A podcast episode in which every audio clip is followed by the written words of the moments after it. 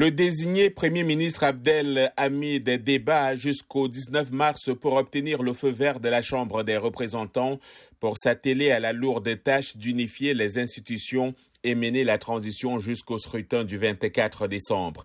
L'objectif final est de tenter de sortir du chaos et répondre aux attentes des Libyens qui souffrent des pénuries de liquidités, d'essence, de coupures d'électricité et d'une inflation galopante. Abdelhamid Deba est ingénieur de formation et homme d'affaires âgé de 61 ans et qui avait occupé des postes de responsabilité sous Kadhafi.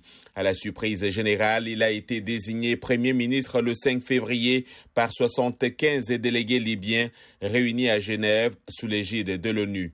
Depuis, il a multiplié rencontres et déplacements pour mettre sur pied une équipe qui doit remplacer le gouvernement d'union nationale de Fayez al-Sarraj.